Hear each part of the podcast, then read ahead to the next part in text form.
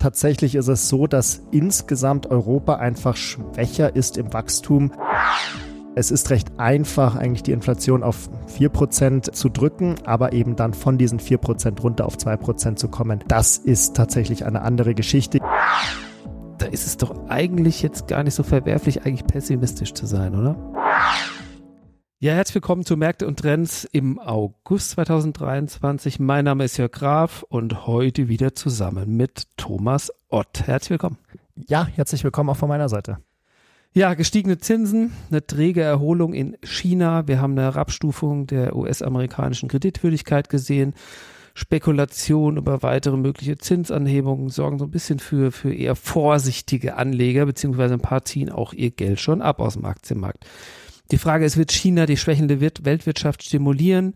Sind die internationalen Aktienmärkte angesichts der aktuellen und künftigen Probleme eigentlich zu hoch bewertet?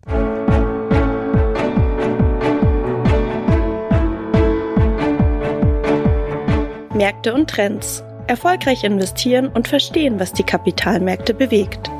Ein Podcast der MEAG mit Thomas Ott und Jörg Graf.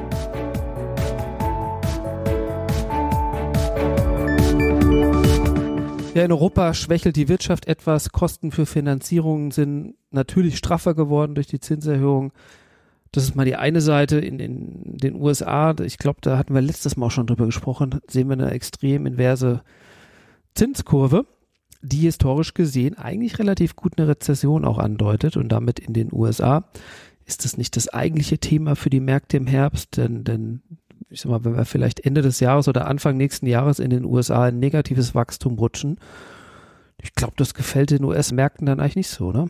Nun, das ist tatsächlich jetzt für den Moment mal die Frage, die sich alle stellen. Und wie du gesagt hast, die inverse Zinskurve in den USA hat historisch eigentlich den besten äh, Track Record, eine Rezession ähm, vorherzusagen. Da können sich auch diverse Ökonomen oder Strategen auch mal eine Scheibe von abschneiden. Erfahrung, Track Record, ne? Genau, also, Erfahrung wirklich, ähm, wie häufig ist die inverse, äh, die Zinsstrukturkurve invers und wie häufig sehen wir dann tatsächlich auch eine Rezession. Mhm. Ähm, daran gemessen sollten wir eigentlich eigentlich quasi ab jetzt in einer Rezession sein. Denn normal sagt man, dass nach einer Inversion der Kurve circa 12 bis 18 Monate später eigentlich die Rezession folgt. Ich glaube, wir müssen nochmal ganz kurz inverse Zinskurve ganz kurz erläutern. Okay, inverse Zinskurve, ganz einfach gesprochen. Die kurzlaufenden Zinsen, also zum Beispiel die zwei Jahre laufenden Zinsen, sind höher als die zehnjährigen äh, Zinsen auf Staatsanleihen. Dann mhm. spricht man von einer inversen Kurve und eine normale Kurve ist, wenn die langfristig langfristigen Zinsen höher sind als die kurzfristigen. Mhm.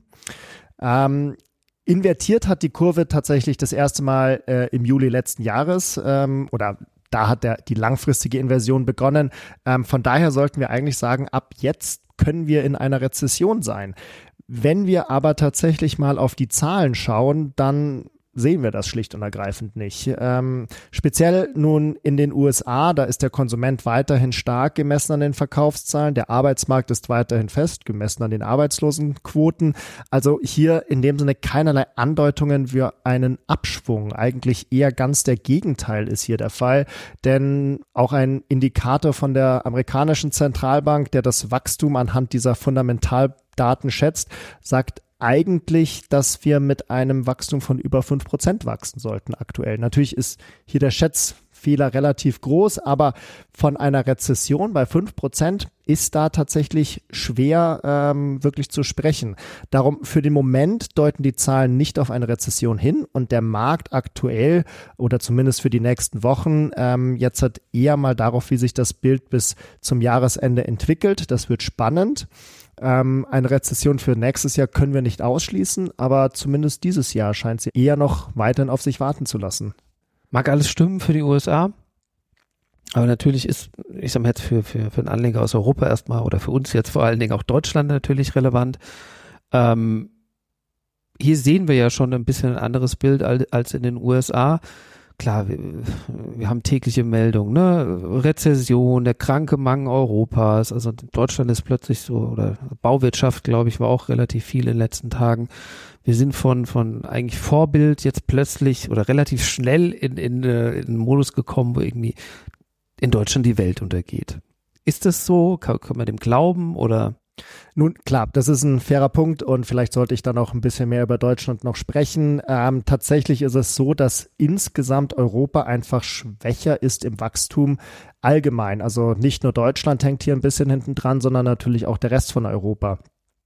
Und klar kann man da Deutschland nicht ausnehmen. Erst heute haben wir wieder die PMI-Zahlen in Deutschland gesehen. Das ist ein Index für die mehr oder weniger für die Stimmung der, der Wirtschaft in Deutschland, aber auch für Europa kam, äh, kam hier ein, äh, ein Update raus. Und was weiterhin ganz eindeutig ist, die Produktion ist schwach. Auch der Ausblick der Produktion ist schwach. Auch jetzt hat die Erwartungen für Services, ähm, also quasi alles, was nicht Produktion ist, fällt auch weiter ab. Und natürlich, wenn sich diese Erwartungen bestätigen, dann ist hier jetzt in Deutschland und in Europa das Wachstum allgemein vermutlich eher schwächer und hinkt dem zumindest der, der USA hinterher. Da haben wir auch teilweise einen Grund dafür. Das hängt auch mit der Schwäche in China zusammen, wo zum Beispiel auch einfach die, ähm, die wirtschaftlichen Beziehungen deutlich stärker sind hier in Europa.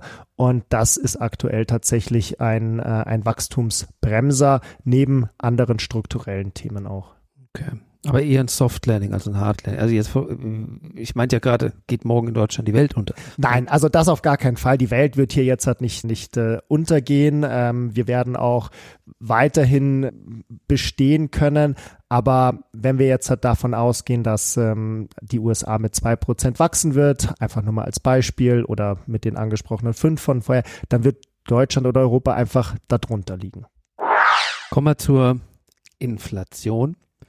In den USA und der Eurozone fallen die Inflationsraten ja doch deutlich langsam, wenn wir dann sehen, dass die nachhaltig unter das 2%-Ziel fallen, wie sich die Zentralbanken und die Kapitalmärkte erwarten. Kurze Antwort, die Inflation wird langfristig auf 2% fallen. Langfristig ist schön, aber bleiben wir mal kurzfristig. Äh, was heißt das denn, wenn wir so Richtung drei Monate gucken? Ähm, gut, drei Monate sind ein bisschen schwieriger zu beantworten tatsächlich. Ähm, also für den Horizont, dass die Inflation auf Ziel fällt, ist, äh, ist eigentlich unmöglich, kann man quasi ausschließen. Ähm, generell ist die Inflation einfach noch zu hoch. Wir sahen jetzt die letzten Monate zwar eben einen wirklich starken Rückgang der Inflation, aber man muss auch sagen, das war eigentlich im Verhältnis dieses Weges, den wir jetzt gemacht haben, der einfache Teil der Wanderung. Jetzt kommt die wirkliche Herausforderung es reicht oder es ist recht einfach, eigentlich die Inflation auf 4% ähm, zu drücken, aber eben dann von diesen 4% runter auf 2% zu kommen. Das ist tatsächlich eine andere Geschichte. Hierfür brauchen wir mehr Zeit, eine Verlangsamung der Wirtschaft. Das kann dann erreichen, dass wir eben auf diese 2% ähm, fallen, aber dafür brauchen wir auch nicht erwarten, dass die Zentralbanken dann schon dieses Jahr oder Anfang nächsten Jahres ähm, anfangen, die Zinsen zu senken. Das ist in dem Sinne auszuschließen, weil das wäre dann in diesem Zusammenhang kontraproduktiv. Und von daher brauchen wir deutlich länger als die drei Monate jetzt. Und aktuell geht der Kapitalmarkt oder auch wir gehen eher davon aus, dass die Zentralbanken ihr Ziel erst gegen 2025 tatsächlich erreichen werden. Auch wenn wir so in die Reze Rezessionsgeschichte jetzt reingehen in Europa, also die, die, Deutschland. In die, in die wirtschaftliche Verlangsamung. Na, naja, klar, also eine wirtschaftliche Verlangsamung wird dahin gehen, in dem Sinne wichtig sein, kommen wir wirklich einfach in ein Soft Landing. Also das ist, wenn wir jetzt mal ein, zwei Monate mit Null Wachstum haben und dann langsam wieder ansteigen, das nennt man dann quasi Soft Landing.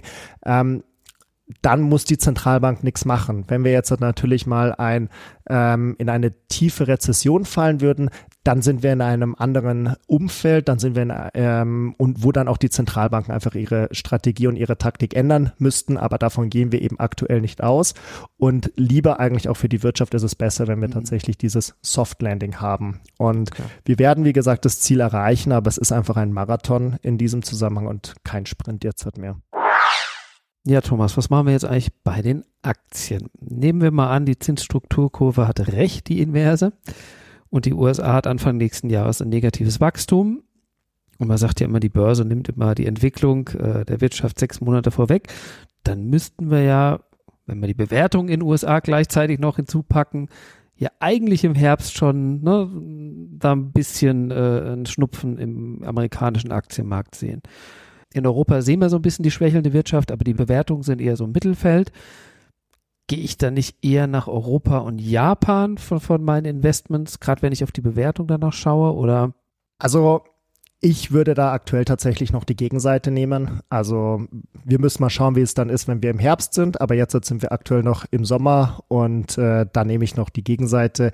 Ich präferiere aktuell tatsächlich eher unsere Freunde jenseits des Atlantiks. Ähm, wie eben vorhin auch schon gesagt, sehen wir hier einfach noch ein großes Wachstum. Ähm, vielleicht ein bisschen zu viel Euphorie aktuell. Das mag sein, aber das ist mir aktuell tatsächlich lieber als die Stimmung hier zu Hause, wo einfach die Stimmung etwas getrübter ist und da mag ich lieber die, die positive Stimmung eben dann tatsächlich in, in mhm. Amerika. Dazu, vollen Markt oder also im Sinne von kaufe ich einen breiten Aktienindex äh, oder, oder gehe ich da in andere Geschichten? Nun, ich habe natürlich mehrere Möglichkeiten. Ähm, was ich in den USA aber eigentlich tatsächlich kaufen möchte, sind die Titel oder die Segmente im Markt, die die Megatrends, nämlich eben AI, also Artificial Intelligence, ähm, abdecken und auch jetzt seit neuestem der Gesundheitssektor in den USA, der auch wirklich in äh, super läuft in diesem Zusammenhang. Und vielleicht da auch nochmal, Europa ist hier aktuell einfach von der Lage her noch zu abhängig von China und der aktuell ja eher katastrophalen wirtschaftlichen Entwicklung in dem Land, als dass jetzt halt hier wirklich Europa, glaube ich, in der nahen Zukunft mit den USA mithalten kann. Und wenn wir sehen, ähm, eben diese Geschichte vom schwachen Wachstum in China, wenn sich das wieder aufhebt, also wenn wir hier wirklich mal bessere Zahlen bekommen, was das Wachstum angeht, dann würde ich über eine neue Allokation nachdenken. Aber für den Moment bin ich daheim eher vorsichtig. Schwaches Wachstum oder katastrophal? Da muss ich jetzt einfach nochmal nachfragen. Sagen wir mal so, die Wirtschaftsdaten aus China sind tatsächlich eher auf der katastrophalen Seite als auf der schwachen. Eher schwierig. Okay. Ja. Gehen wir mal zu den Anleihen. Ja, was können wir hier erwarten? Wir haben natürlich schon Zinssätze gesehen. Wir sehen in, in Europa teilweise schon gute Zinssätze, in den USA noch ein bisschen höher. Und, und natürlich ist die Frage, wie geht's hier weiter? Morgen geht das äh, Meeting der amerikanischen Notenbank los, das Jackson Hole, also Zusammentreffen der, der Zentralbanker in den USA. Was erwarten wir davon? Das stimmt, Jackson Hole steht wieder an und ich hätte tatsächlich fast vergessen, dass morgen hier das Symposium startet. Das sagt aus meiner Sicht eigentlich auch schon sehr viel über die Bedeutung dieses Treffens für dieses Jahr, was eigentlich nahe der Null ist. Die letzten Jahre natürlich auch mit der Inflation, die wir gesehen haben, hat der gesamte Markt immer auf Jackson Hole gewartet. Dieses Jahr ist es wirklich eher irrelevant. Der Markt ist daher auch sehr, relativ entspannt eigentlich und wir erwarten eher wenig neue Erkenntnisse aus dem Zusammentreffen. Ähm, eher gehen wir davon aus, dass sich hier bereits Gesagtes, also aus den letzten Pressekonferenzen wiederholt wird, nämlich dass die Zentralbanken data depending sind, also ihre Entscheidungen hängen tatsächlich von den Fundamentaldaten und von der Entwicklung der Fundamentaldaten ab. Ähm, per se jedoch bleiben wir bei unserer Einschätzung, dass die Zinsschraube inzwischen fest angezogen ist und wir jetzt halt nicht noch fester daran drehen müssen. Jetzt halt geht es darum zu sehen, ob einfach das, was wir jetzt halt gemacht haben, ausreichend ist, um die Z Ziele der Zentralbanken zu erreichen. Wir sind daher weiter der Meinung eigentlich, dass Anleihen im Portfolio an Bedeutung gewonnen haben, definitiv schon. Ähm, und langfristig auch ein wichtiger Bestandteil sind, sowohl in der Konstruktion wie auch in der Ertragsgenerierung. Und die richtige Mischung und einfach die tägliche Überprüfung hier machen dann tatsächlich den Unterschied. Wir präferieren weiterhin hier einfach wirklich gute Bonität im, im Anleihesektor, eher noch auf der kurzlaufenden Seite, was auch wieder zurückkommt auf die inverse Zinsstrukturkurve, weil wir hier einfach wirklich die meiste Rendite pro Laufzeit oder pro Jahr Laufzeit tatsächlich dann bekommen. Kriege einfach mehr Zinsen mit genau. zweijährigen Anleihen Ga als mit zehnjährigen. Ganz genau. Okay. Viele Faktoren, die da im Moment rumschwirren, würde ich mal sagen, versuchen wir es irgendwie mal so ein bisschen auf den Punkt zu bringen, wo wir sagen, ja, wir hatten seit 2021 steigende Inflationsraten. Seit zwei, Anfang 2020 die steigenden Zinsen. Europa, USA droht dann doch eine Rezession. USA, wenn wir noch sehen. Ja, da lassen wir uns mal überraschen. Die chinesische Wirtschaft schwächelt deutlich, das haben wir auch gehört. Wir sehen den Putin-Krieg, der eineinhalb Jahre mittlerweile andauert. Ende ist noch nicht so in Sicht. Da ist es doch eigentlich jetzt gar nicht so verwerflich, eigentlich pessimistisch zu sein, oder? Nun, natürlich generell verstehe ich, dass man pessimistisch ist und dass die letzten anderthalb Jahre ähm, auch schwer waren für viele Leute. Daher ist es nachvollziehbar, auch jetzt eher auf der negativen Seite zu sein. Aber aus meiner Sicht in die Zukunft blicken, gibt es auch wieder was Positives, ähm, was zurzeit erkennbar ist, nämlich der wirklich starke Rückgang der Inflation, was ja tatsächlich auch der Kern eigentlich dieses Übels war, was uns jetzt hat das letzte Jahr begleitet hat, was uns teilweise natürlich auch noch dieses Jahr begleitet hat. Und hier geht die Inflation zurück und davon sollten wir eigentlich alle profitieren können. Ähm, und insgesamt auch für die nächsten Jahre, ähm, in dieser Zeit, wo die Zinsen noch hoch sind, können wir natürlich auch hohe Zinsen und hohe Renditen auf unsere Investments verdienen. Vor allem natürlich auch im Anleihebereich generieren wir dann wieder Erträge, die über dem Inflationsniveau sind. Ähm, aber auch für Unternehmen ist es nicht unbedingt schlecht, selbst eine Inflation, die bei drei Prozent dann ist. Denn es bedeutet auch, dass in das Unternehmen, dass die Gewinne nominal stark wachsen werden und davon profitieren dann auch wieder die Aktienmärkte langfristig. Von daher, ja, ich verstehe eine gewisse Art von Pessimismus, aber ich würde jetzt halt hier nicht alles schlecht reden, nicht alles negativ sehen, sondern wirklich auf die positive langfristige Möglichkeit hinweisen, die wir hier als guten Einstiegsmöglichkeit für langfristige Investments eigentlich sehen.